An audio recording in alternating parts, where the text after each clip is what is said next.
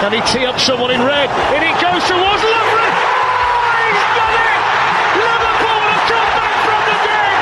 O Liverpool quer mais, lá vem o Firmino, trouxe pro pé direito, driblou todo mundo, bateu e fez um golaço! Pajero! Oh, you beauty! What a head, son! What a head! Call it, take it quickly, Origi! Yeah!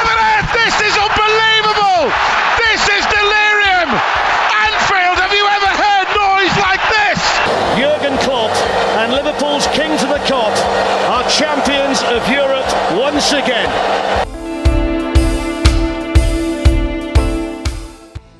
Fala pessoal, estamos aqui para mais um episódio do Cobcast, o seu podcast sobre o Liverpool. Eu sou a Carol Vago e falo diretamente do Rio de Janeiro.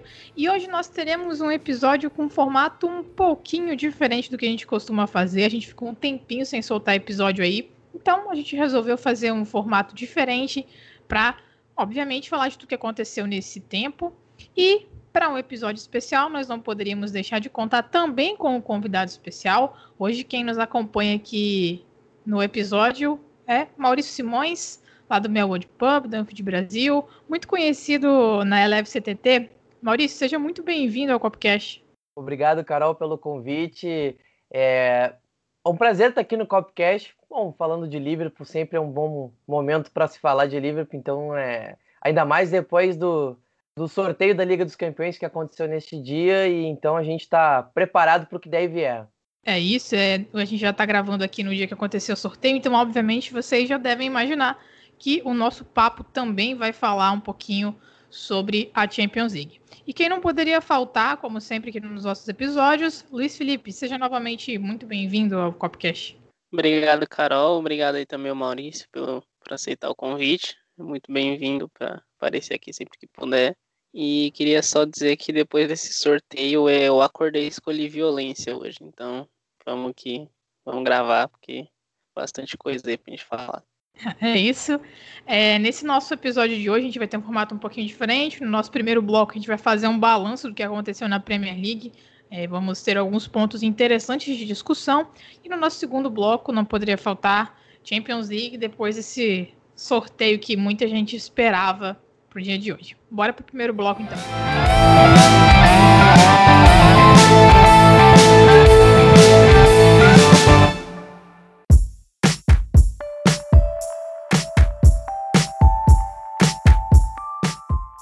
Bom, começando o nosso primeiro bloco, a gente vai falar da Premier League, como nós já citamos na introdução do episódio.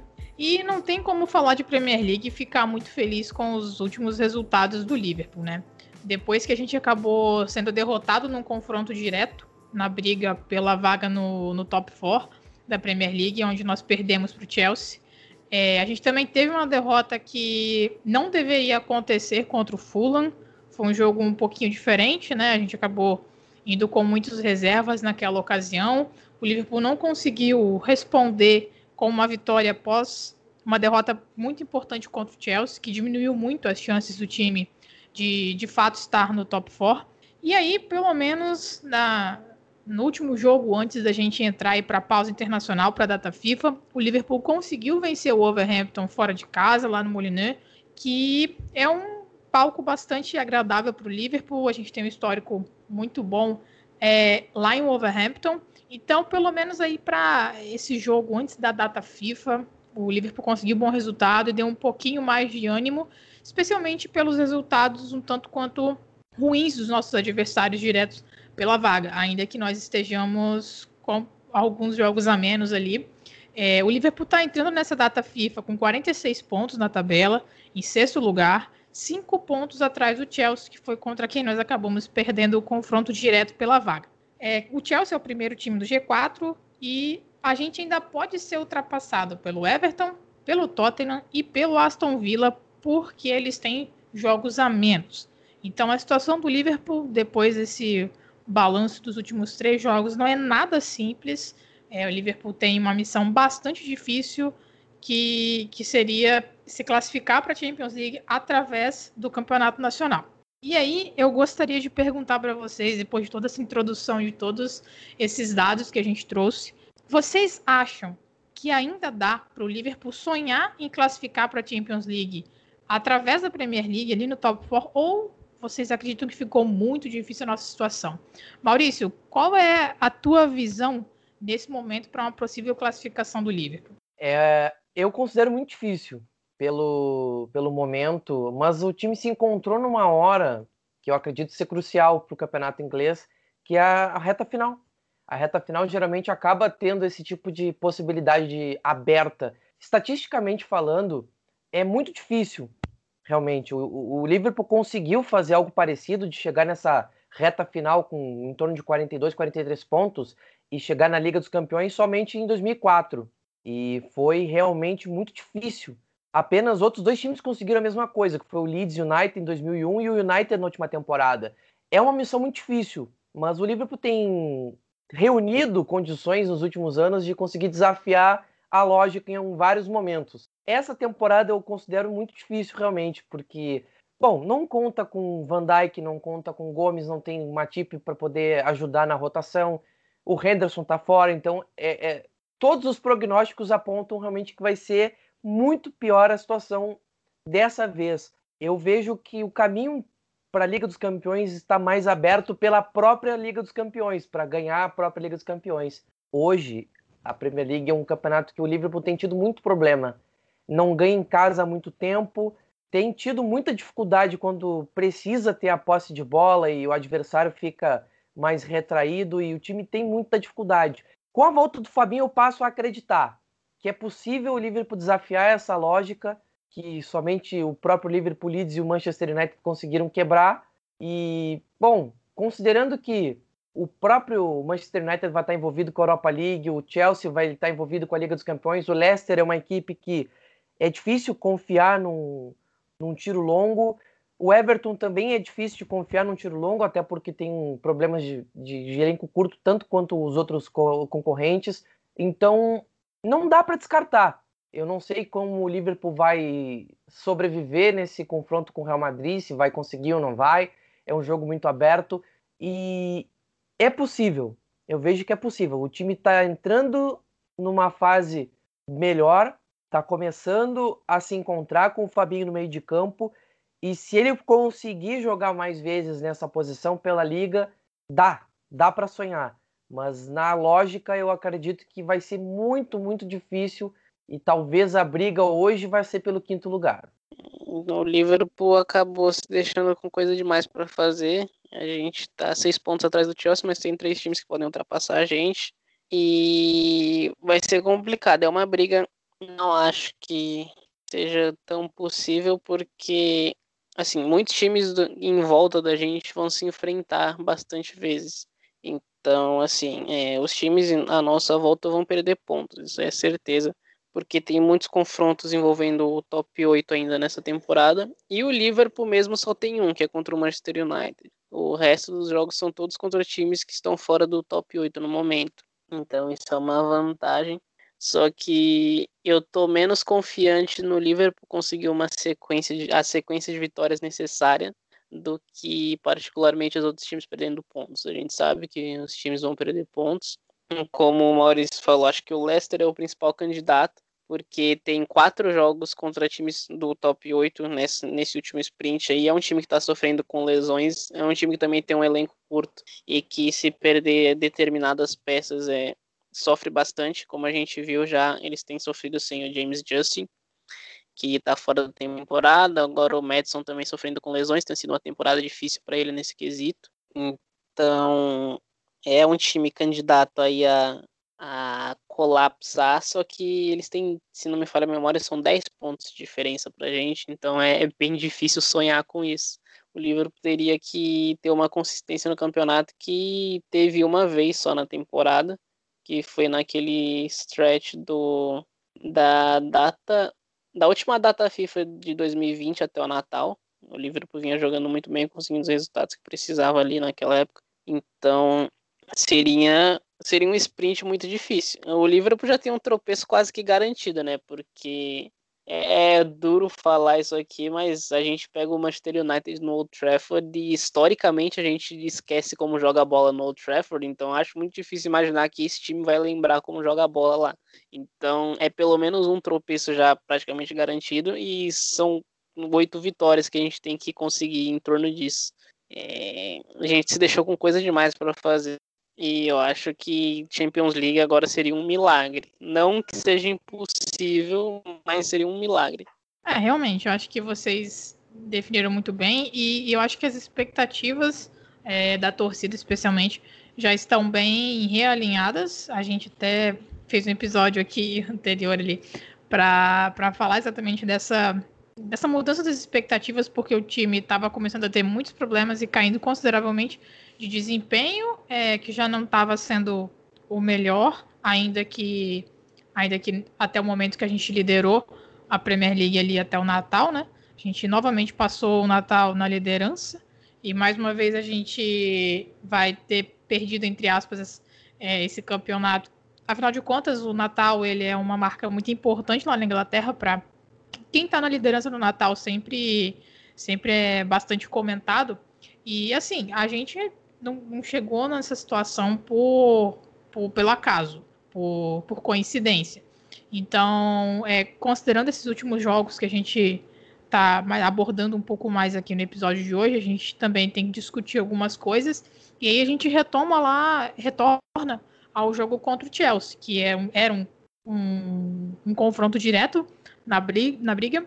E o Liverpool, a gente pode dizer que foi praticamente dominado por completo, enquanto a gente esperava que, pelo menos nesses jogos grandes, o Liverpool desse boas respostas. O Liverpool tem, tava, estava dando boas respostas em jogos importantes nessa temporada, respostas é, até demais. A gente imagina que não é necessário dar, dar muitas respostas quando você consegue ter um, uma sequência de bons jogos, então o Liverpool tinha jogos ruins, ia mal, perdia, empatava, perdia pontos, e aí depois conseguia dar uma resposta num jogo importante. Aí aconteceu isso inúmeras vezes nessa temporada, mas aí contra o Chelsea veio o, a principal, o principal golpe para meio que praticamente tirar o Liverpool e tornar essa missão de classificar para o top 4, é, classificar no top 4, é, para a próxima, próxima Champions League. E aí, esse Liverpool, do jogo contra o Chelsea, foi um Liverpool que praticamente não teve reação ao que o time de Londres conseguiu aplicar em campo, né, Luiz? O Chelsea teve total controle do jogo, com a bola, sem a bola. É, eles tinham um plano muito específico com a bola, que era a velocidade do Timo Werner. O Werner, muita gente tá falando da temporada dele. Lógico que ele não é o mesmo jogador que era no Leipzig, ele teve alguns problemas na temporada, a gente sabe disso, mas ele continua sendo um jogador letal e a temporada dele ainda assim é muito boa, pode não ser a temporada que todo mundo esperava que ele fosse fazer, mas é uma temporada muito boa, principalmente considerando a adaptação de uma liga para outra. E eu acho que nesse jogo a gente viu o melhor do Timo Werner, né? É um jogador muito veloz, é muito capaz de, de carregar a bola por no espaço. É um jogador que desmonta defesas. O Mason Mount jogou muito bem. É, ótima partida do Mount, acho que é uma das melhores que ele já fez com, com a camisa do Chelsea. E assim, o, o Chelsea tinha um plano com a bola, o Chelsea tinha um plano sem a bola e eles conseguiram executar os dois muito bem. O Liverpool não conseguia pressionar o Chelsea de jeito nenhum. É, o Liverpool insistiu em jogar com uma linha alta sem pressão no meio-campo, o que se provou um problema, porque toda hora a gente tinha o Mount e o Werner acionados no espaço sem problema algum.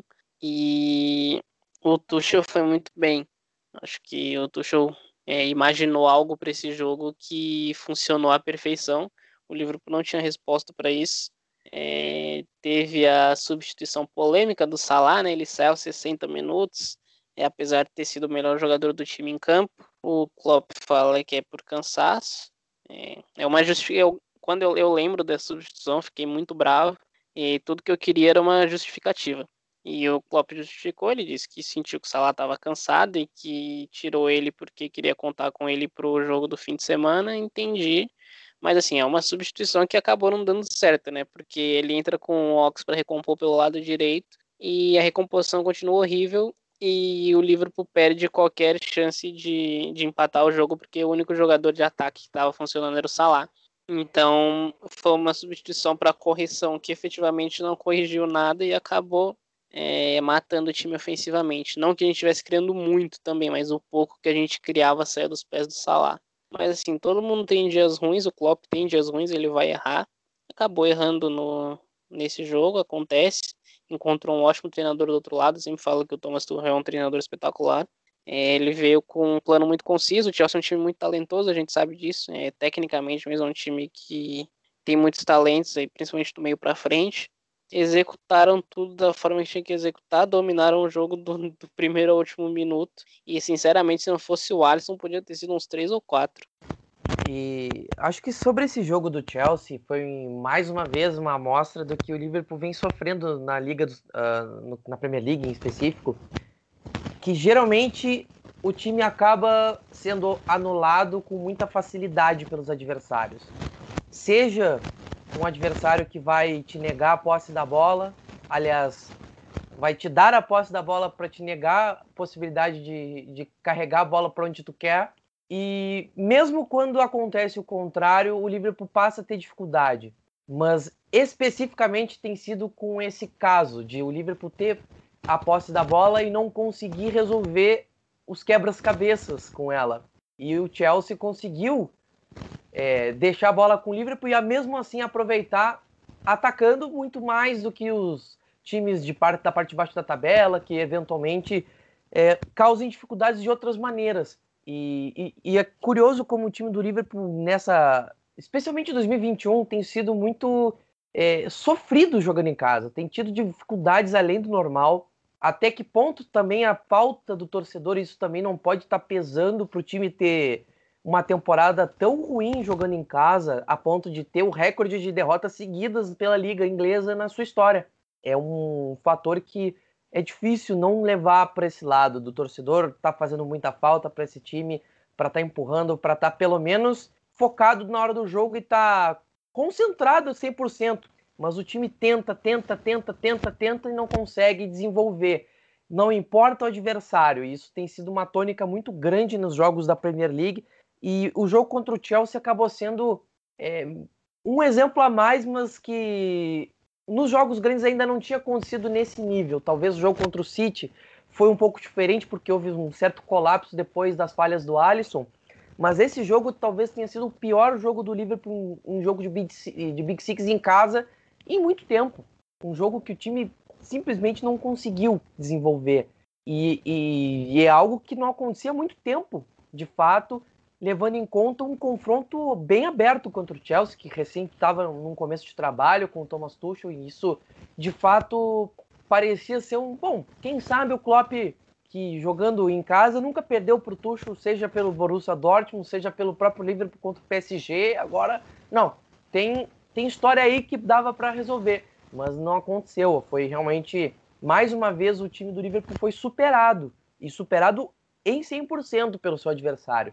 E isso mostra o quanto o time ainda estava buscando um, um jeito de se encontrar.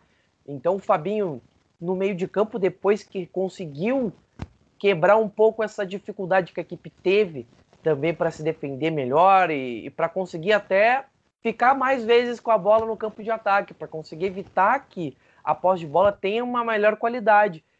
E, e acho que essa derrota para o Chelsea acabou sendo muito ruim para o contexto da liga pelo confronto direto em si, de fato. Chelsea ainda briga pelo, pela vaga na Liga dos Campeões com o Liverpool, isso pesou muito. E, e, a proximidade que tinha também com o jogo da Liga dos Campeões na semana seguinte, isso era meio preocupante, mas felizmente as coisas se encaminharam na sequência, mas que com certeza. É, a tônica dos jogos do Liverpool jogando em Anfield tem sido muito, muito repetitiva. O time tem a posse da bola, mas não consegue encontrar uma saída do que fazer com ela. O, o Maurício falou do jogo contra o Manchester City, é, é, algo que a gente tinha falado nos episódios. No episódio do jogo contra o Manchester City mesmo a gente falou que se a gente excluir o colapso que aconteceu depois das duas falhas do Alisson, o Liverpool tinha jogado de fato muito bem contra o City.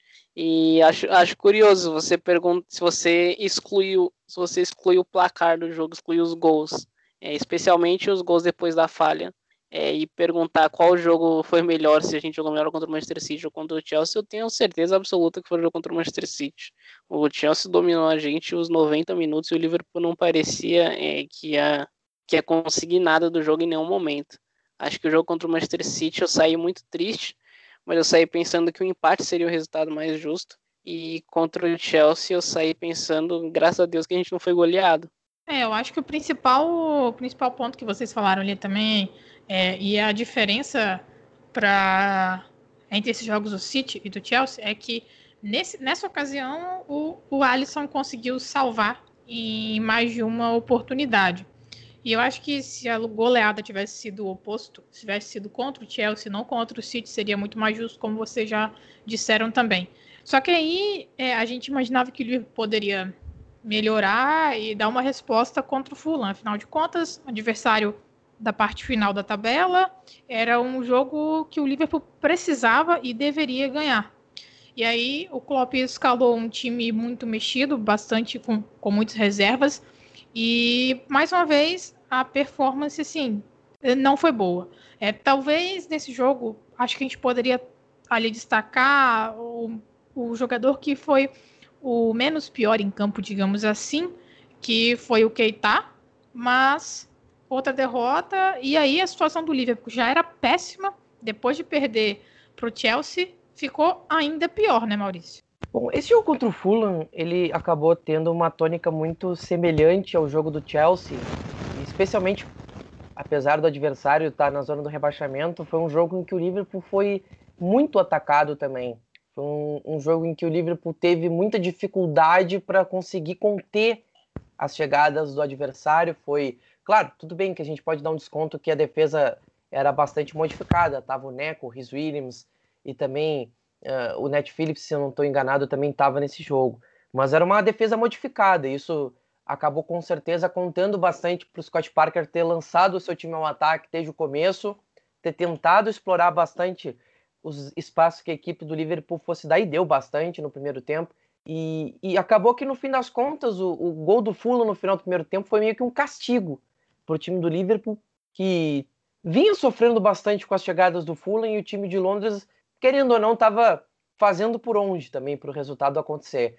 O segundo tempo já foi uma parada completamente diferente. O, Fulham meio que ficou tranquilo com o resultado, deixou é, o Liverpool se, se virar com a posse da bola, vamos lá agora. Agora é com vocês aí. A gente já tá fazendo o nosso, agora é a vez de vocês fazer o de vocês aí. Beleza. E, e o Liverpool passou somente a melhorar no segundo tempo quando passou a fazer uma alteração que daí em diante virou a rotina do time. O Fabinho entrou no meio de campo nesse jogo, uma coisa que não acontecia talvez desde o começo da temporada, algo que o torcedor é muito até vinha tentando ver se era possível acontecer, de ter o Fabinho no meio e que, bom, a zaga a gente vê.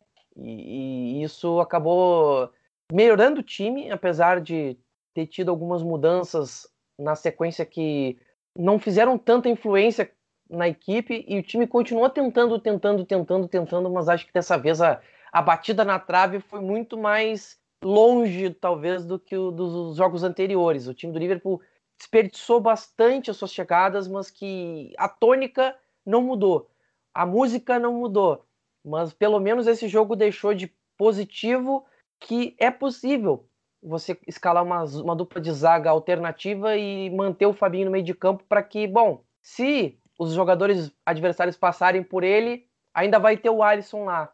E, e o Liverpool, talvez o Klopp tenha entendido que valeria, compensaria mais manter um meio de campo mais forte e que a defesa se sustenta de alguma forma ou de outra, rebatendo a bola pelo alto, por baixo, tentando manter a posse de bola e que ficava mais interessante fortalecer meio de campo que pra, é curioso, mas o meio de campo talvez nessa temporada tenha sido mais prejudicado realmente por todas as lesões e todas as adaptações que o Klopp teve de fazer ao longo da temporada o meio de campo, que geralmente era o, o setor mais forte do time, acabou sendo o, o mais prejudicado. E a volta do Fabinho ao meio de campo é uma forma de tentar retomar essa força que a equipe teve nas últimas temporadas, de ter jogadores entregando o seu melhor e equilibrando um pouco mais também a balança, de não ter é, tantos problemas lá na frente e nem atrasa, de tentar colocar as coisas de um nível um pouco mais equilibrado para que a partir daí as coisas voltem a crescer. E o time precisava de fato de mais equilíbrio, e, e só veio de fato aparecer o maior equilíbrio do jogo uh, das Liga dos Campeões contra o RB Leipzig. Depois, sim, com a sequência na Liga uh, na Premier League com o Overhampton, isso se confirmou. O jogo contra o Fulham realmente era difícil de esperar algo depois da escalação. É, a gente foi um jogo do segundo horário do domingo e assim a gente tinha acabado de jogar numa quinta-feira no último horário, então é, era uma, um intervalo muito pequeno comparado ao Chelsea que jogou na segunda noite, por exemplo. É, era um horário muito pequeno é, de diferença. O Klopp realmente precisava mudar o time, é, precisava de pernas frescas. E isso levou a uma situação de jogadores que não jogavam há muito tempo entrando em campo. O Rhys Williams não jogava desde janeiro, o último jogo dele tinha sido contra o Manchester United. O Neco Williams também não entrava em campo como titular desde janeiro, aquele jogo contra o Aston Villa, que foi um time sub-17 para campo na FA Cup. Então, eram dois jogadores de defesa que não, não vinham jogando, passaram dois meses sem jogar e foram jogados num jogo onde a gente precisava de mais energia. Então, obviamente, isso ia impactar muito no time. É, eu, particularmente, não gostei do, do exagero da transmissão é, sobre o Williams, é, porque o, o Lukman, obviamente, era a arma mais perigosa do Fulham e qualquer jogador ali é, seria explorado. Eles não estavam explorando o Neco Williams por ser Neco e sim porque o Lukman era o jogador mais perigoso do time. Acho que o Neco Williams é, lidou muito bem com o Lukman. E teve duas, duas situações que eu achei que o Lukman realmente tirou o melhor do Neco Williams. É, e eu pensei, caralho, era para ele ter feito melhor do que isso. Mas no geral, assim, acho que o Neco Williams lidou tão bem quanto dava para esperar. É, ele lidando com o Lukman, tanto que por mais que ele tenha sido perigoso, ele acabou não conseguindo criar nada de muito muito perigo de fato. É, ele prometia bastante, mas acabava não conseguindo finalizar as jogadas, o que eu achei algo imp importante. É, lembrando desse jogo também, eu lembro que eu me senti muito. É, foi, acho que foi o jogo que eu fiquei mais triste na temporada, porque o gol do Leminar é, é meio surreal. O Salah perde uma bola na entrada da área e o Leminar acerta um chute que eu consegui pensar foi quando a gente está em uma fase, todo chute acerta a bochecha da rede. É, todo gol que a gente toma é na bochecha da rede e o, o chute do Leminar foi perfeito. Acho que se ele pega aquele mesmo chute 10 vezes, acho que pelo menos uma ele joga na arquibancada. E aquele ele calhou de acertar na bochecha da rede. Mas assim, quando a fase tá ruim, tudo acontece. É, era um time muito mudado. O Klopp fez uma aposta, porque nada estava dando certo. Então não foi essa aposta que custou o jogo. A gente tinha que tentar algo novo mesmo. Acho que foi bem pensado, só que acabou não dando certo. A gente tinha dois jogadores em campo que não jogavam desde janeiro. Isso pesou bastante. A gente via como faltava ritmo mesmo, tanto ao Reese quanto ao Neco. O Neco, principalmente no ataque, ele conseguia é, chegar em posições promissoras, só que ele não conseguia progredir de jeito nenhum que era algo que ele costumava fazer muito bem, mas até pela falta de ritmo de jogo ele não conseguia progredir, ele cruzou muito mal esse jogo, desperdiçou algumas boas posições com cruzamentos ruins também. A entrada do Trent e do Fabinho dá um, dá um balanço um pouco melhor para o time, mas é as mesmas dificuldades que a gente vem tendo desde que a gente perdeu é, boa parte do time por lesão. Então, é um jogo que não podia ter acontecido, mas que aconteceu e já não é a primeira vez da temporada que acontece também. É, acho que é o principal motivo pelo qual a gente não vai para a Liga dos Campeões essa temporada pela Liga, é que a gente tem perdido pontos em casa para times que estão brigando por rebaixamento. É, Brighton, o próprio Fulham, o Newcastle a gente jogou só no St. James Park, mas a gente também perdeu pontos para eles. Então, assim, são times que a gente não devia perder ponto de jeito nenhum e que a gente não tava, que a gente não costumava perder pontos nas últimas duas temporadas, mas aconteceu. E o Fabinho entrando no meio campo para mim foi a única coisa boa desse jogo, porque a gente viu nas duas rodadas seguintes, tanto no jogo de Champions League quanto no jogo contra o Wolverhampton, a diferença que ele faz. E isso é algo que eu estava muito errado Eu tenho falado isso durante a temporada e eu tava completamente errado sobre isso. Que Net Phillips e Kabak, ou Net Phillips e Rhys Williams, ou qualquer configuração da zaga que envolvesse algum desses três como dupla, é, seria uma seria uma fraqueza muito muito exposta e de fato é, não, não deixa de ser uma fraqueza mas assim o Fabinho na zaga não muda isso. O Fabinho na zaga, independente de estar do lado do Nash Phillips, do Kabak ou do Reese, vai continuar sendo uma fraqueza a zaga.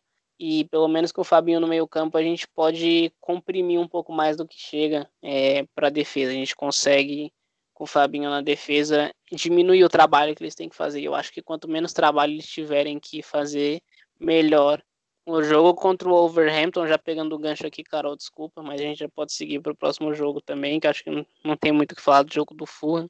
É, o jogo do Wolverhampton mostra isso bastante. É, o Kabak e o Net Phillips, nos primeiros 20 minutos, eles estão muito inseguros. É, o Klopp fala que, no, no, na entrevista após-jogo, ele fala que tem um momento, é, por volta dos 5 minutos, o Adama Traoré sai na cara do gol, só que ele está impedido. Só que por causa da demora da marcação do impedimento, o Kabak e o Net Phillips ficam um pouco mais nervosos e eles recuam a linha de defesa um pouco mais do que eles deveriam, porque eles ficam na cabeça que se, se eles errarem o tempo da linha de impedimento, o Traoré sai na cara do gol, até por ele ser muito veloz. Só que foi uma, uma ação defensiva muito boa, porque eles pegaram o Traoré na, na linha de impedimento. Só que como eles não conseguiram processar isso na hora, o, isso deu um medo neles. E nos primeiros 20 minutos a gente viu o Wolves sendo muito perigoso no jogo. É, quando eles quando eles pegavam a bola com espaço para correr, que é uma fraqueza do Kabak e do Net Phillips. Nos primeiros 20 minutos o Wolves tem duas chegadas, duas não, três chegadas muito perigosas, é, todas no mesmo padrão. É, alguém recebe a bola nas costas do meio-campo e na linha onde a zaga devia estar, tá, a zaga está um pouco mais recuada então eles pegam a bola nas costas da, do meio campo e de frente para a zaga. E daí o Net Phillips e o Kabak tem que correr atrás do Pedro Neto e do Traoré. O Wolves criou três chances assim nos primeiros 20 minutos. E depois disso, o, o meio-campo fez um trabalho muito melhor, comprimindo esses espaços. Aí foi quando o Liverpool começou a melhorar no jogo e, e, a defesa do Liverpool, tanto o Kabak quanto o Net Phillips tiveram um bom. O Kabak, principalmente, teve um jogo muito bom, né? O, até porque ele teve que fazer menos. À medida que o, que o Liverpool foi comprimindo mais o campo e que o trabalho do Kabak ficou muito mais aéreo, muito mais físico do que ter que correr atrás de jogadores velozes, a defesa do Liverpool melhorou bastante. Achei um bom primeiro tempo do Net Phillips. O segundo tempo dele, na minha opinião, foi horrível mas ele salva a gente no último lance.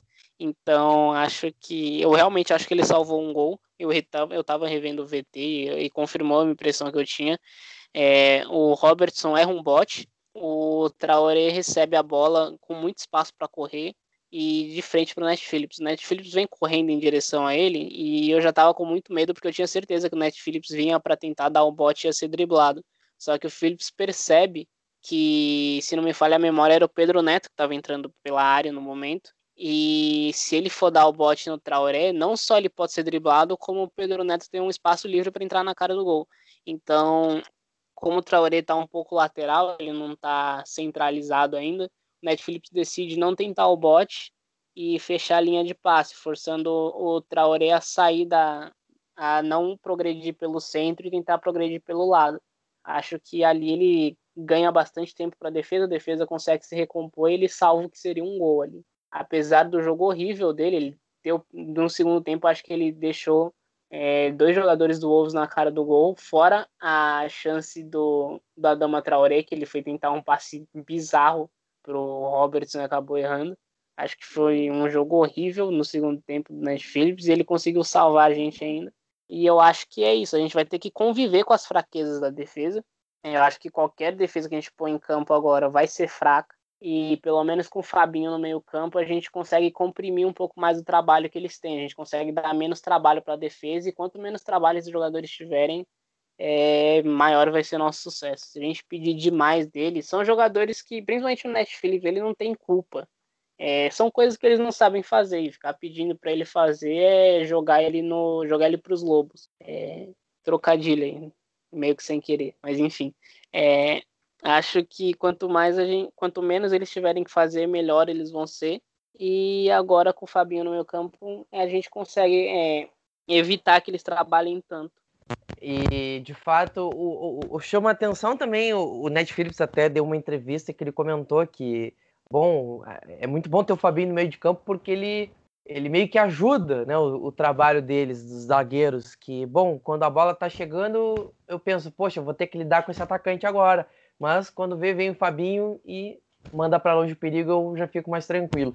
A, a tranquilidade que também ele passa para os zagueiros mais jovens jogando à frente deles, isso é muito importante.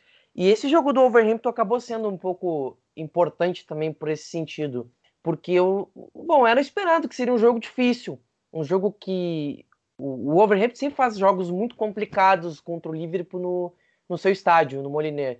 E foi um jogo muito complicado no sentido de que não teve um domínio muito claro do jogo de nenhum dos dois lados. A posse de bola passava de um time para o outro o tempo inteiro e tinham muitos erros de passe, mas também muitos erros forçados pelo adversário. O Liverpool forçava o Wolves a errar e vice-versa, então foi um jogo que foi muita paciência para quem estava acompanhando a partida para conseguir manter a tranquilidade e olhar, olha, vai sair alguma coisa aqui. E, e o jogo passou o tempo inteiro nesse ritmo de ter um time tentando roubar a bola do outro. E o time do Overhampton trouxe um, uma curiosidade muito grande, sim, porque era uma equipe que tinha muita movimentação. Uma hora o Semedo estava aberto, outra hora era o Traoré aberto, o Semedo por dentro, o Traoré por dentro. Então, um time que sempre trouxe dificuldades para o Liverpool o jogo inteiro, principalmente quando ia ao ataque, pela, por esse quesito. Muitas vezes William José fazia um papel mais aberto no campo, não ficava mais centralizado, deixava o Pedro Neto pelo meio. Então, as trocas de posições também no Overhampton o tempo inteiro testaram a defesa do Liverpool em todos os momentos. Foi um, um jogo que teve esse aspecto importante também de se observar. Foi um, um, um teste para defesa, mas para o time inteiro encarar um adversário que vinha para tentar uh, trazer um desconforto de fato para o Liverpool atacando o tempo inteiro e tentando deixar o Liverpool o tempo inteiro sem respirar. E o gol do Diogo Jota no, ah, na beira do intervalo foi fundamental para o jogo começar a entrar mais ou menos num ritmo que o, o Klopp costuma gostar quando essas partidas mais encardidas começam a, a se decidir. É, o time do Liverpool sabe muito bem como se portar estando à frente do placar e tendo vamos dizer assim, a menor obrigação de ficar com a bola e de resistir um pouquinho mais. Teve um momento que o Liverpool precisou resistir um pouco mais e o time conseguiu resistir muito bem. E o Wolverhampton foi um adversário que trouxe muita, muita, muita dificuldade. Toda hora vinha uma bola pelo lado ou pelo outro, com Pedro Neto, com Johnny Otto, pelo outro lado com o Traoré e o Semedo, muito cruzamento para a área, mas é importante contar com os jogadores estando ligados. Querendo ou não, o, o Phillips, pelo alto, ele tem sido um, é, uma bateria aérea, realmente, ele tem derrubado qualquer tipo de, de, de, de perigo que vem pelo alto. E é importante, de alguma forma ou de outra, nesses jogos mais equilibrados, de ter um, uma disputa aérea melhor. Isso pode muitas vezes garantir daqui a pouco a posse da bola um pouco mais, e de conseguir voltar ao ataque mais rápido. E, e o Fabinho estando ali, seja para disputar a bola pelo alto, seja para recuperar a bola na segunda disputa de bola, quando ela sai então do alto, e, e, e acaba sendo fundamental para o time também ter esse, esse líder dentro de campo. Querendo ou não, a liderança acaba recaindo também no, no papel do Fabinho como o cara mais experiente do time, muitas vezes, por ser o cara que tá ali ajudando a orientar a defesa, tá no, desde o começo da jogada e também que participa lá na frente. E o Liverpool nessa partida conseguiu mostrar uma tranquilidade maior para conseguir resistir ao adversário, para conseguir se colocar no contexto do jogo de forma mais favorável, de conseguir até inclusive forçar o adversário a se expor e ainda assim a cair no jogo que o Liverpool queria que o jogo caísse. Então foi uma vitória que foi importante não só pelo desempenho em si da equipe, que foi um desempenho que dentro da, das últimas partidas foi um desempenho confiável da equipe, foi um desempenho que o Liverpool conseguiu pelo menos entregar um equilíbrio de alguma forma. Ainda tem algumas coisas a melhorar do ponto de vista ofensivo, o time desperdiça algumas oportunidades, o Mané tem sido realmente o jogador que tem uh, destoado um pouco em relação a si mesmo nos últimos tempos, do trio de ataque, acho que o pessoal comenta muito do Firmino, Firmino, Firmino, Firmino, mas o, o Mané tem, tem tido uma temporada muito abaixo do que ele é capaz de fazer. Ele teve a temporada do título inglês, uma temporada fantástica. Não fosse o Alexander Arnold, ele teria sido o melhor jogador do Liverpool. Talvez o Henderson, se não tivesse numa grande fase, o Mané teria sido o grande cara do time.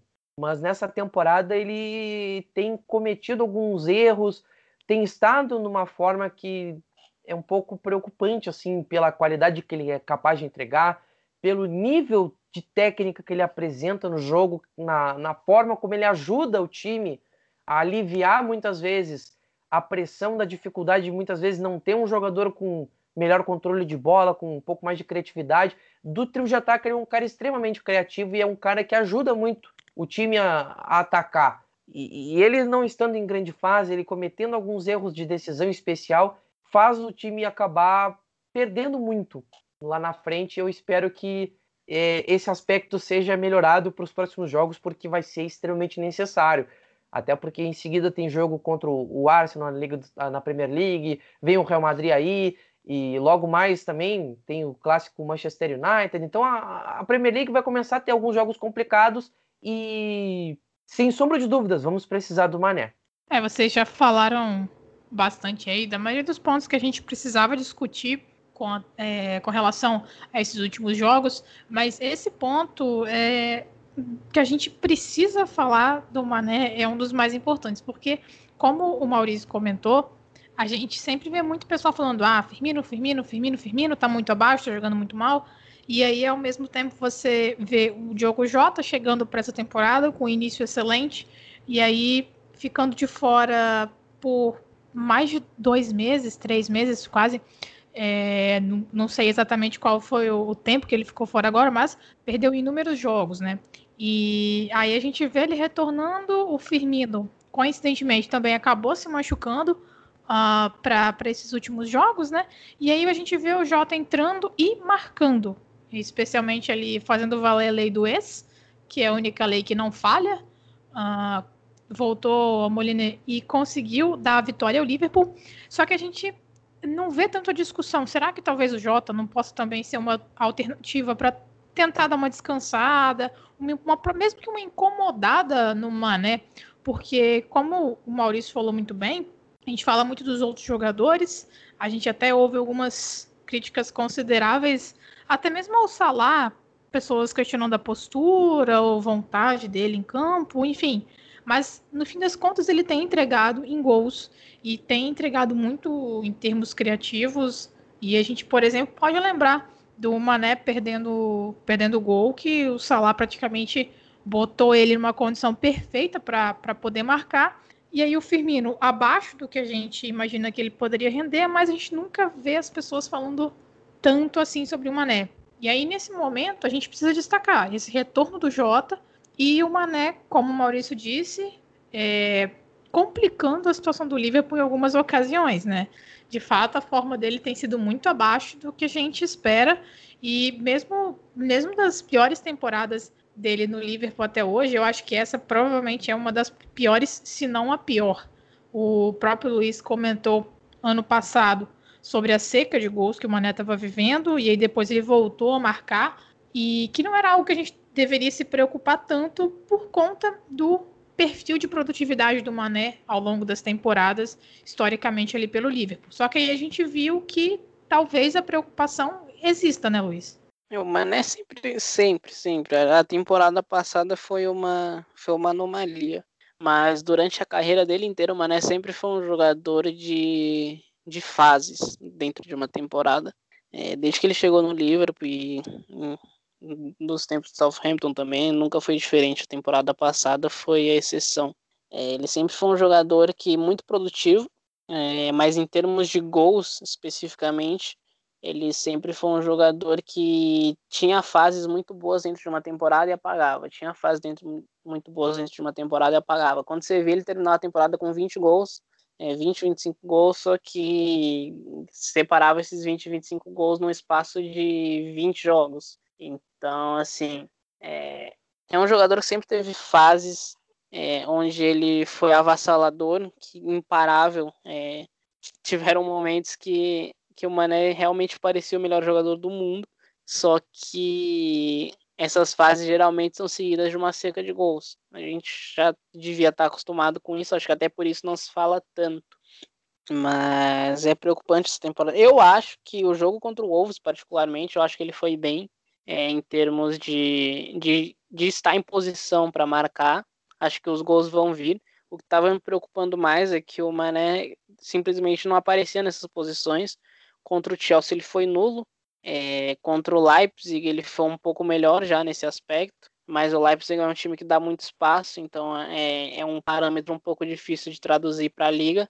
Então, ver ele jogando bem contra o Overhampton, estando em posição de marcar, é, acima de tudo, já foi algo muito interessante, porque era algo que não vinha acontecendo. Acho que se ele continuasse colocando em posições para marcar, ele eventualmente vai marcar. Mas o que não pode acontecer são jogos como contra o Chelsea. Mas é isso, o Mané, é, eu entendo a proteção que ele tem, mas assim, a gente, a gente tem que falar que o Mané é protegido, esse é o fato. É, o Mané consegue, consegue passar por fora do radar de muita coisa que não passa com Salah, com Firmino, com Hinaldo, com Arnold, que são jogadores igualmente importantes, mas que não tem metade da, da, da, da boa vontade da torcida que o Mané tem. E assim, eu entendo, o Mané é um jogador maravilhoso, é uma pessoa maravilhosa, então assim, eu eu protejo o Mané de tudo, mas a gente tem que falar que ele é um jogador protegido de fato. Então essas má fases dele passam um pouco por baixo do radar, é muito mais do que passam para outros jogadores. E quando a gente fala isso, é, isso acaba sendo contraprodutivo, porque a gente tem o Jota pedindo passagem aí, muito se fala do Firmino. Mas o Mané também precisa de uma sombrinha. E eu acho, eu acho interessante porque o Ox entrou muito bem contra o Wolverhampton na posição que seria do Firmino. É, o Klopp já fez isso uma outra vez, se não me falha a memória, foi contra o Genk, jogar o Ox como falso 9, mas parecia parecia algo impensável, né? Daí ele entrou contra o Wolves, acho que mais por não ter atacante no banco do que outra coisa, mas ele entrou bem como falso 9, bem como ele não vinha entrando na temporada inteira. Então, se for algo que o, que o Klopp pensa em seguir para frente aí, em tentar transformar o Ox num, numa versão mais lit do Firmino, acho que o Jota vira uma, vira uma sombra muito respeitável pro Mané. E assim, o Mané tá precisando, mas eu tenho certeza que se o Mané fizer mais partidas como a contra o Wolves, ele vai eventualmente marcar. É, no jogo contra o Wolves ele teve boas chances, é, faltou um pouco de capricho ali na hora, mas isso é normal. E eu não me preocuparia tanto. Ele tá, ele tá devendo um gol, mas acho que esse gol vai vir logo. E acho que não é algo para se preocupar. Eu, é algo que a gente está acostumado já. A gente sabe que o Mané é um jogador assim e que quando ele explodir, provavelmente ele vai explodir muito. Ele vai ter uns 3, 4 jogos, 5 aí, onde ele vai ser imparável. E talvez seja tudo que a gente precisa, ele estourar nessa, nessa última fase do, do campeonato, nesse, nesse último sprint aí da liga. Se ele conseguir uma regularidade, é tudo que a gente precisa. E a gente vai esquecer da temporada ruim dele. Bom, então nós já falamos bastante aí desses pontos a serem discutidos é, com relação à forma do time, até entrando um pouquinho nos confrontos de Champions, mas a gente vai falar mais disso daqui a pouquinho. É, então teve bastante coisa para discutir, a gente ficou bastante tempo sem gravar aí e tinha muito, muitos pontos que de fato estavam incomodando nas atuações do time, mas como o Luiz falou, vamos tentar ser otimistas é, ver de certa forma a situação é, positiva, porque vai que o Mané está realmente guardando os gols e guardando boas performances para a reta final de Champions e também para a reta final de campeonato inglês. Quem sabe aí aconteça um milagre para a gente conseguir garantir uma vaga através do top 4. Né? Nada é impossível.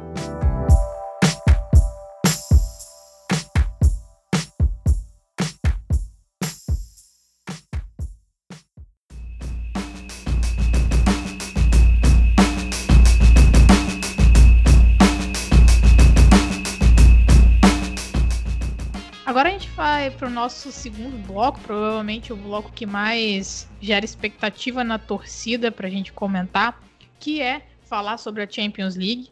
O Liverpool teve um sorteio bastante ingrato, digamos assim, para as oitavas de final. A gente comentou aqui mais de uma vez que o confronto contra o Leipzig era provavelmente um dos que nós menos gostaríamos de, de ver. Afinal de contas, o Leipzig é um time que, como o Luiz e o Maurício já falaram no bloco anterior, é um time que joga aberto, que vai para cima, que tenta, que é extremamente ofensivo e intenso, que era, de certa forma, bom para o Liverpool por, ter, por ceder espaços para o adversário, mas também era um time que testaria a nossa defesa de certa forma.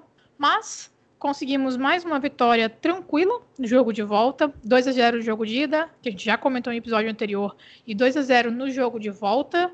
É, o Liverpool teve inúmeras oportunidades de marcar ainda no primeiro tempo contra o Leipzig. O Gulat acabou fazendo, se eu não me engano, foram três incríveis defesas ainda no primeiro tempo, e com isso o Liverpool acabou é, não conseguindo já jogar um segundo tempo um pouco mais tranquilo, um pouco mais relaxado, por não ter conseguido ampliar a vantagem ali no primeiro tempo, mas no fim das contas, vitória, classificação relativamente tranquila contra o Leipzig, e são jogos que a gente pode dizer que o Liverpool parece que vira a chavinha e tem atuações completamente diferentes do que a gente está vendo na Premier League, né, Maurício? Quando a gente vê o Liverpool entrando em campo pela Champions, parece que é literalmente uma outra dimensão que o Liverpool está jogando.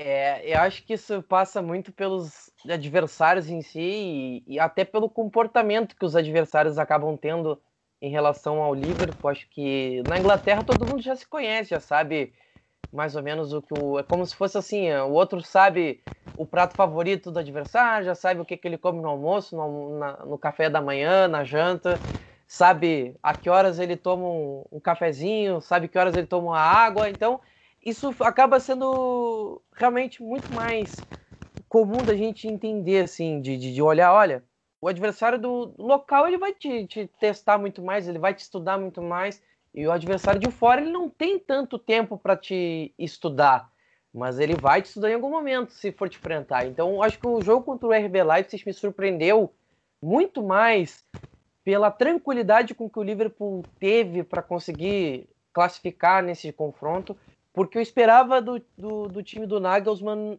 um pouco mais no, no, no ataque, é, e com certeza eu esperava um jogo mais equilibrado. E talvez o time do, do RB Leipzig nessa temporada, é, bom, ainda briga pelo título alemão, ainda tem uma, uma disputa com o Bayern de Munique pelo título alemão, apesar de estar atrás na disputa. É, mas é um time que, quando está no seu melhor momento, consegue chegar longe, mas quando começa a, a, oscilar em alguns jogos, o RB Leipzig acaba deixando muito a desejar e, e, talvez veio acontecer isso contra o Liverpool. O RB Leipzig não conseguiu ser o seu melhor contra o Liverpool. Acho que isso passou muito também pela forma como o, o Liverpool se comportou contra o RB Leipzig. Acho que o confronto em si encaixou bem e o Liverpool recebeu o que queria. Um confronto em que não precisaria ser o responsável pela posse da bola o tempo todo.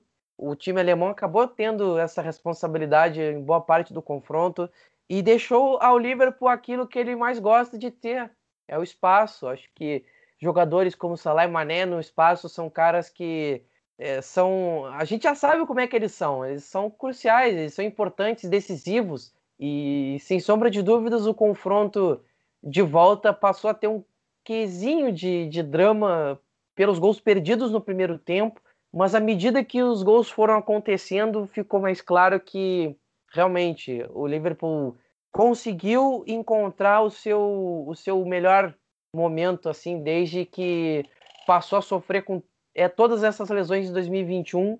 Talvez o, o confronto assim, mais equilibrado que o time conseguiu fazer em geral com quesito de desempenho mesmo, assim, mais equilibrado, foi esse da Liga dos Campeões. O time conseguiu é, vencer o adversário com toda a tranquilidade e, e, fazia muito tempo que eu não vi o Liverpool conseguir resolver um confronto dessa forma, assim. Nessa temporada, acho que não tinha acontecido algo parecido. O, o time sempre parecia ter alguma dificuldade em algum momento, mas nesse confronto o RB Leipzig tentou mas parece que aconteceu o contrário do que acontece com o Liverpool na liga inglesa. Foi o time do Leipzig que conseguiu se enrolar com a posse da bola e não conseguiu ser tão perigoso assim contra o Liverpool. Talvez só no primeiro jogo, quando teve uma ou duas oportunidades com o Angelinho, que o time do Nagelsmann levou algum perigo realmente para o Liverpool. De resto, o Liverpool conseguiu neutralizar as maiores ameaças desse time, que perdeu muito sem o Angelinho no jogo de volta, colocou o Nkunku como ala pela esquerda e acabou tendo que é, forçar o jogo muito para dentro. E o Liverpool ficou com muito mais tranquilidade para trabalhar pelo canto, também para se defender pelo canto. E foi muito mais fácil a vida do Arnold também, do, do Phillips pela direita. Mas, no geral, eu gostei muito do, do da postura da equipe, de manter o, o, a calma, a tranquilidade, de conseguir atacar. Mesmo perdendo as suas oportunidades, o time não, não, não desmoreceu em nenhum momento. O foco ficou ali, claro, o tempo todo. E bom, acho que a próxima fase vai ser um teste ainda maior, mas para um adversário de oitavas de final, o Liverpool conseguiu tirar de letra, e era isso que a gente estava na dúvida se aconteceria. E dá uma certa, uh, acho que uma pontinha de esperança para encarar um, um desafio muito pesado que vem pela frente na Liga dos Campeões, que, bom, a gente já sabe que é o Real Madrid, mas na semifinal, se passar, é Porto ou Chelsea. Então vai ser um, um teste atrás do outro eu confesso que, meio que já me antecipando um pouco, eu não, eu não eu confesso que eu não gostaria muito de pegar o Porto nesse momento, por conta do, do, do perfil de confronto que se desenharia, e acho que, de fato, o Liverpool está pegando um clima mais interessante. Eu acho que um jogo mais aberto, um ping-pong, parece ser muito mais interessante para o Liverpool do que ter um confronto de ataque contra defesa. Eu acho que o sentimento que ficou mesmo é que o Leipzig decepcionou. A gente esperava um jogo muito mais equilibrado. É, só que assim, é, a gente fala bastante, tem falado bastante essa temporada aqui no Copcast que o futebol é um jogo de onde marcar o primeiro gol é muito importante. Acho que o Leipzig fez um primeiro jogo. O primeiro jogo do Leipzig foi tudo que a gente esperava do confronto. Só que eles deram dois gols de presente pra gente.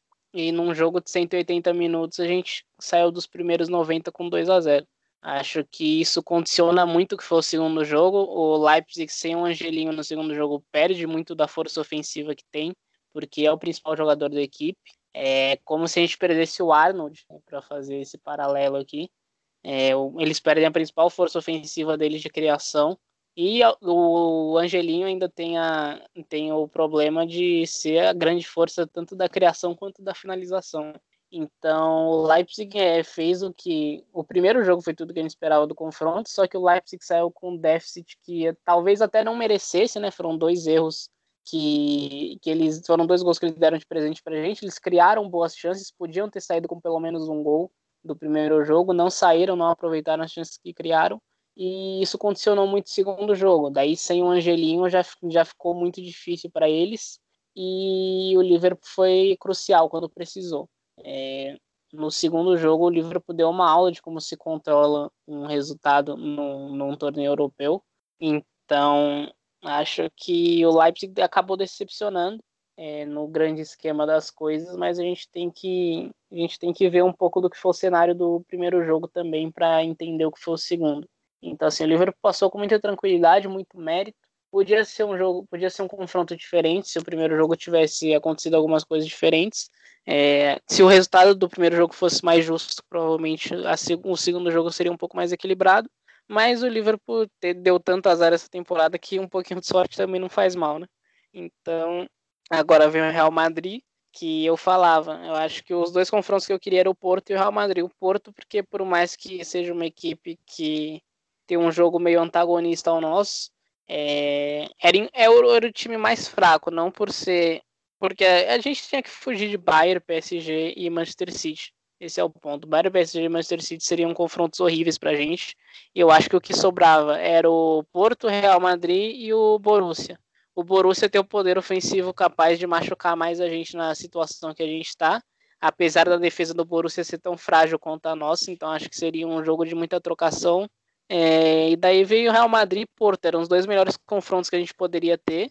E se a gente pensar no cruzamento, eu até tuitei isso hoje de manhã. assim, não vai ser fácil passar pelo Real Madrid, talvez a gente nem passe. É possível que o Liverpool fique nas quartas de final, porque o Real Madrid ainda tem um time é, ofensivamente muito bom, por mais que não seja tão bem treinado assim. É um time com muitos talentos individuais que podem decidir um jogo a qualquer momento. Então, o Liverpool pode sim ficar para o Real Madrid. É, se passar para semis, pode ficar para o Chelsea, pode ficar para o Porto. Acho que isso tudo está muito em aberto. Só que ainda assim é o melhor sorteio que a gente podia ter. Bom, como o Luiz já adiantou aí para vocês, é, a gente já comentou também, a gente está gravando esse episódio exatamente no dia do sorteio das quartas de final. E o Liverpool vai enfrentar o Real Madrid. É, era de, dentre os possíveis adversários ali, o Liverpool não ficou do lado da chave de PSG, City e Bayern. Esse sorteio ele já determinou é, o caminho até a final. Então, o Liverpool ficou do lado da chave com o Porto, Chelsea, e a gente vai enfrentar o Real Madrid. E do outro lado, é, Borussia, Manchester City, PSG e Bayern. Então, o Liverpool ficou, entre aspas, do provável lado um pouco mais tranquilo, talvez um pouco mais fácil, é, apesar de todos os jogos a partir de agora serem extremamente difíceis, porque os três principais favoritos, acho que os três favoritos, é, estão exatamente do outro lado e só enfrentam o Liverpool potencialmente, caso o Liverpool se classifique, numa final. E aí, como o Luiz já adiantou, o Maurício, eu também queria saber a sua opinião com relação a esse sorteio, o enfrentar o Real Madrid e estar do lado de, de uma chave com o Porto e Chelsea. Apesar do Chelsea a gente já ter enfrentado recentemente, a gente sabe que Champions League é um negócio um pouquinho diferente, né? É, é diferente. Acho que agora o, o caminho parece ser um caminho menos doloroso, assim, até a final. É, acho que a, ideia era realmente evitar Bayern e o City em especial. O PSG, querendo ou não, é, é um adversário que eu acho que está num, num, nível assim como o do Chelsea, de ser um time chato de se enfrentar, mas ainda um adversário acessível, assim, para a gente fazer um jogo aberto. Uh, mas o Real Madrid, acho que de todos os possíveis pesos pesados aí da, do sorteio, era o que é, era o que menos assustava, vamos dizer assim. Acho que a fase do Real Madrid hoje não é nem 20% do que era quando a gente enfrentou eles na final de 2018. É um time que, apesar de ter o mesmo treinador da final de Kiev, está é, tá longe de ter a mesma qualidade e a mesma organização, ainda que é, naquela época as coisas já estivessem meio que se ajeitando para a Champions League e na Liga Espanhola nem tanto. É, o, o, o Liverpool tem um adversário que, que acho que vai ser assim: é, é o jogo para não errar. Se errar contra o Real Madrid, pode ser meio caro o preço. assim. É um jogo para fazer tudo certinho, para a organização vencer o que a gente pode chamar de time das individualidades, porque é o que sobra para o Real Madrid. O Zidane, a gente sabe quem, quem acompanha torcedores do Real Madrid nas redes sociais sabe que eles passam raiva o tempo inteiro com esse time e com as escolhas do Zidane também. Então o Real Madrid tem grandes jogadores e vai depender muito deles para essa, essa classificação sair. Eu vejo o Liverpool aí numa condição legal de poder passar e sabe muito bem o que fazer, já sabe o caminho das pedras para ganhar uma Liga dos Campeões, o Klopp já teve lá e acho que esse confronto em especial contra o Real Madrid vai ser muito para o Liverpool se organizar, se, se mostrar como o time mais organizado. Se o Liverpool conseguir mostrar que é mais organizado que o Real Madrid e conseguir hum, errar menos do que eles, é uma partida que vai ser passiva de classificação. E na sequência, acho que o caminho com Porto e Chelsea pessoalmente, o Chelsea é um adversário intrigante, assim. É, é, um time que defensivamente é muito, muito melhor com o, o, atual treinador, mas ofensivamente é muito 880. Ou eles fazem um grande jogo, ou eles passam um, um, um aperto muito grande para conseguir fazer um gol. E tem sido muito, muito assim. O time do Chelsea andou empatando com o Leeds United na liga, na, na liga então é, é um time que, querendo ou não, não, não está imune às oscilações, apesar de ser um começo de trabalho, e é compreensível. O Porto, eu acho que é um time, de todos eles, eu não gostaria de enfrentar por conta do confronto em si. O que eles fizeram com a Juventus, eu tenho muito receio que eles façam o mesmo com o Liverpool. de tirar do Liverpool aquilo que ele pode ter de melhor, que é o espaço num jogo desse. E eles tentarem usar a velocidade a todo custo.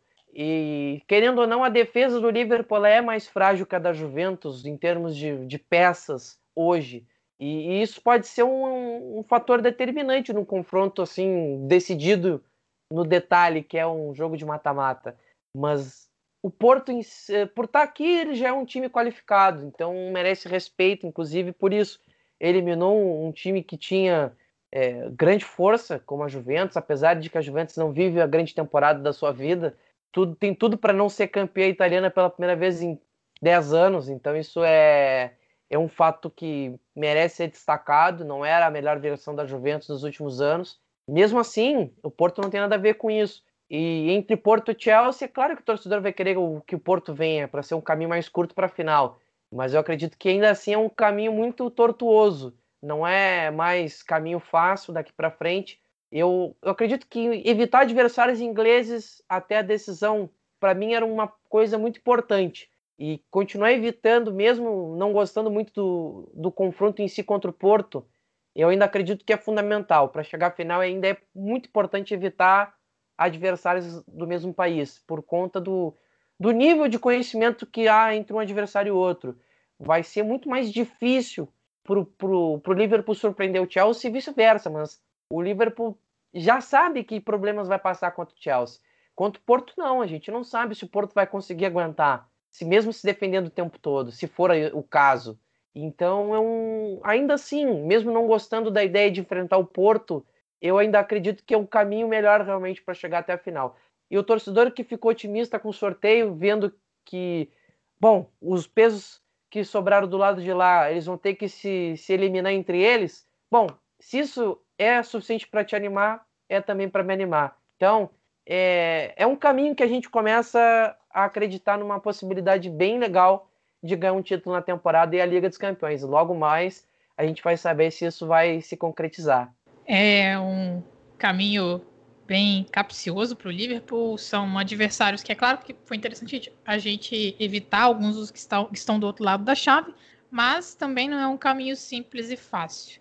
E aí, considerando esse possível caminho que o Liverpool, pode traçar nas quartas e possivelmente na semifinal, é, a gente está trazendo hoje uma pergunta bastante capciosa para os nossos dois comentaristas de hoje, Maurício e Luiz, que é a seguinte: vocês hoje prefeririam cair nessa fase de quartas de final da Champions League e garantir uma vaga no top 4 da liga e uma classificação assegurada para a próxima Champions League, ou vocês prefeririam terminar ali na quinta colocação da Premier League, não se classificando direto para a Champions League e ao mesmo tempo ter uma vaga garantida na final da Champions, mas sem um resultado garantido é, na final. Ainda um resultado para a gente ver o que queria acontecer com quem se classificasse do outro lado da chave.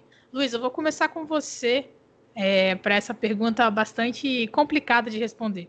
É, rapaz, é uma pergunta pesada assim, é, ficar fora da, da Champions League é, é um prejuízo muito grande para o clube. Acho. Ah, dificuldades. Assim, ah, eu vou. Eu sou otimista, eu sou corajoso, eu vou pelo título. Acho que é muito. É, acho que se a gente chegar numa final de, de Champions League, acho que. Ah, não sei, é difícil. Ah, imagina jogar Liga Europa temporada que vem. Inferno. Não sei, não sei, é complicado, mas eu acho que se eu tivesse que responder assim na lata, se me perguntasse, acho que eu ia falar que eu tentava minhas chances com a, com a Liga dos Campeões. Eu, eu tentaria minhas chances com a Liga dos Campeões, porque quem vindo do outro lado, é, o Bayern é um time muito bom, é sensacional, mas tem uma defesa suspeita essa temporada. A defesa do Bayern não é intransponível, longe disso, inclusive. O, o PSG é uma equipe muito forte, mas assim, é um jogo. Eu acho que qualquer time, o Liverpool, mesmo hoje, do jeito que é construído hoje, acho que o Liverpool é capaz de vencer qualquer time num jogo só. Em dois jogos é mais complicado. Em dois jogos, acho que as nossas fraquezas seriam muito expostas. Mas a gente sabe que num jogo só, qualquer coisa pode acontecer. O jogo decidido ali na hora, no máximo 120 minutos. Acho que o Liverpool ainda consegue vencer qualquer time no mundo no seu dia. Então eu acho que relutantemente eu ia tentar minhas chances com a Liga dos Campeões, mesmo tendo em mente que perder um título de Liga dos Campeões para o Manchester City seria, acho que a maior tristeza da, da minha vida futebolística. É, essa pergunta ela é muito cruel. É, acho que, de fato, a perda do, de uma vaga na Liga dos Campeões seria um, muito, muito ruim para o clube, para pretensão do clube. Mas eu acredito que chegar na final da Liga dos Campeões já é um atestado de que me... se tá lá é porque merece. E se tá lá, pode ganhar. Então eu arriscaria ainda a Liga dos Campeões, mesmo tendo muitas uh, dificuldades para conseguir ter o time inteiro. Eu acredito que o Liverpool ainda é capaz de chegar lá, de ganhar. É, apesar de ser hoje, talvez aí um underdog bem considerável nessa briga, talvez ser na, na segunda página aí, sexto ou sétimo time na, na, na cotação de muita gente para essa Liga dos Campeões entre os oito que sobraram. Ainda é um time que tem grandes jogadores do meio para frente, tem dois grandes laterais e, bom, eu não tenho por que duvidar dessa capacidade do, do Klopp de fazer esse time jogar bola. E se, se chegar na final é capaz de ganhar.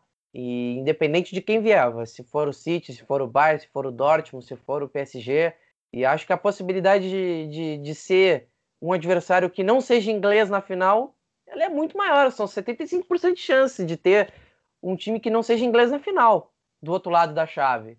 Do lado de cá do Liverpool são 50% de chance, mas é... eu acredito que eu pagaria para ver.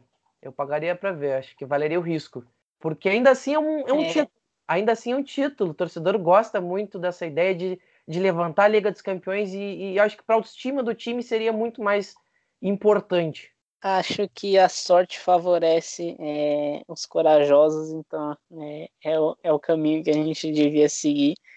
Mas assim, para quem é supersticioso, a gente eliminou um time alemão nas oitavas e existe a possibilidade real da gente jogar uma semifinal de Champions contra o Chelsea valendo uma vaga em Istambul. Então, quem é supersticioso aí tá esfregando as mãos de um jeito. Cara, eu ia até falar exatamente dessa questão da superstição. Assim, é, acho que quando a gente pega a fase de grupos da Champions, a gente não se classificou ali em segundo, dessa vez nós nos classificamos em primeiro, mas é, para quem é supersticioso, aí temporada passada a gente caindo nas oitavas de final e aí por motivos de pandemia, a final não sendo novamente em Istambul e passando para a próxima temporada, é, onde a gente poderia, onde a gente pode é, disputar uma possível final novamente em Istambul, aí a gente passa por um time alemão e depois pode enfrentar o Chelsea na semifinal. É, cara, para quem é supersticioso, é, tem muita coisa interessante acontecendo, especialmente quando a gente olha também é, a situação do Liverpool na Premier League. A, a, chance da gente ficar fora do top 4 é enorme. Então, sei lá, né? Vai que, vai que acontece aí. Vamos, vamos usar todas as superstições possíveis. Um histórico interessante em, em fase de mata-mata contra o Real Madrid. A gente só enfrentou o Real Madrid em fase de mata-mata uma vez e a gente conseguiu se dar muito bem naquela ocasião. Foi 1 a 0 o jogo no Bernabéu e 4 a 0 no Anfield. É, são, são, dois jogos bastante históricos assim do time. A gente já ganhou uma final de Champions contra eles em 1981 e já perdemos uma mais recentemente. É, na fase de grupos que a gente enfrentou eles, a, o histórico não é bom, nem um pouco, mas quando a gente leva para a ocasião de mata-mata, é, a história vira um pouquinho mais para o nosso lado quem sabe a gente não consiga uma revanche aí da última final em Kiev, tão dolorida para a torcida. E eu não vou fugir da, da pergunta também, não. É, eu sei que o Luiz e o Maurício já eliminaram qualquer possibilidade de estar empatado para eu decidir com, com o voto com relação a qual das duas opções eu escolheria. É, tá todo mundo bastante, bastante ousado nas escolhas. Eu também fico com a opção de ficar em quinto e quem sabe ganhar a Champions. Acho que o Liverpool tem uma história muito interessante nessa competição e a gente tem visto o time virar a chavinha e jogar de uma forma muito diferente na Champions. E então, assim, se eu tivesse que escolher uma das duas opções, eu também escolheria a mais ousada. Um pouquinho de ousadia e alegria aí no, no Copcast. A gente sempre, sempre tenta ser tão comedido, tranquilo, sem criar grandes expectativas. Apesar de que a outra opção também é extremamente atraente, afinal de contas, para o Liverpool não se classificar para a próxima Champions League seria um baque muito grande do ponto de vista esportivo e também financeiro aí para o que vai acontecer mais à frente. Falando em ousadia e alegria aí, acho que uma coisa boa que vai sair desse confronto é que o Klopp finalmente, o Vinícius Júnior vai ter a chance de ter uma audição na frente do Klopp. Então, se Deus quiser, temporada que vem aí ou na próxima, é Vinícius Júnior no livro. Já comecei essa campanha. O Klopp vai dar aquele abraço que ele, que ele gosta de estar nos jogadores que ele pretende, quem sabe, assim, trazer para o time, né? Vai ter duas oportunidades nessa ocasião. E aí, galera, só para fechar o nosso episódio, é, já que a gente está gravando e soltando esse episódio ali logo antes da data FIFA, tem algumas coisas que a gente gostaria apenas de relembrar para vocês com relação à participação do, dos nossos jogadores na data, na data FIFA. Uma situação bastante polêmica aconteceu, o Trent não foi convocado para a seleção da Inglaterra pelos Garrett Southgate, então mais um jogador que vai ter descanso ali, além de outros jogadores também terão descanso. É, os brasileiros não vão viajar é, por conta dos times não cedendo os jogadores para a data FIFA, a Comebol acabou é, cancelando as datas. Pelo Brasil e outros países da América do Sul estarem nessa lista vermelha aí da, da Inglaterra com relação a viagens, o Keita só vai participar da primeira partida contra, contra Mali por, por Guiné e não vai participar da segunda por conta também de questões de restrições de viagens para alguns países da África. Então tem algumas coisinhas aí que a gente tem que, que tinha que pontuar apenas para questão de informação mesmo para vocês e era só mesmo para para dar essas atualizações, já que nós já comentamos sobre essa questão da data FIFA, jogadores que poderiam ou não participar dos jogos nesse intervalo internacional. Um episódio bastante longo hoje, a gente ficou bastante tempo sem gravar aí, mas um episódio bastante interessante. Nós discutimos muitos pontos sobre a performance e os resultados do Liverpool, do Liverpool recente. É, também comentamos aí sobre a última notícia, que foi a, a classificação e o sorteio do Liverpool para as quartas de final da Champions League. E eu gostaria de agradecer a participação do Maurício, que assim que a gente convidou, prontamente aceitou o convite para poder gravar com a gente. Maurício, muito obrigado pela sua participação. Seja novamente é muito bem-vindo a outras ocasiões aqui no Copcast. Muito legal poder gravar com você. A gente espera que a gente consiga repetir a ocasião em outras oportunidades.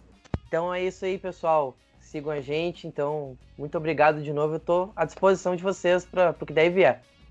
É isso, a gente espera que essa, essas gravações se repitam. Luiz, novamente, muito obrigado pela sua participação. Você está sempre aqui com a gente. Valeu, cara. Imagina, é sempre um prazer. A gente ficou bastante tempo sem gravar até, né? Então a gente está testando esse formato novo, tomara que o pessoal tenha gostado bastante. E quem sabe até dá, é bom dar uma, dar uma mudada nos formatos, às vezes vai que, vai que se torna um pouco mais recorrente. Então foi um prazer. Eu agradeço a audiência aí, siga a gente no arroba LFC no Twitter e até mais.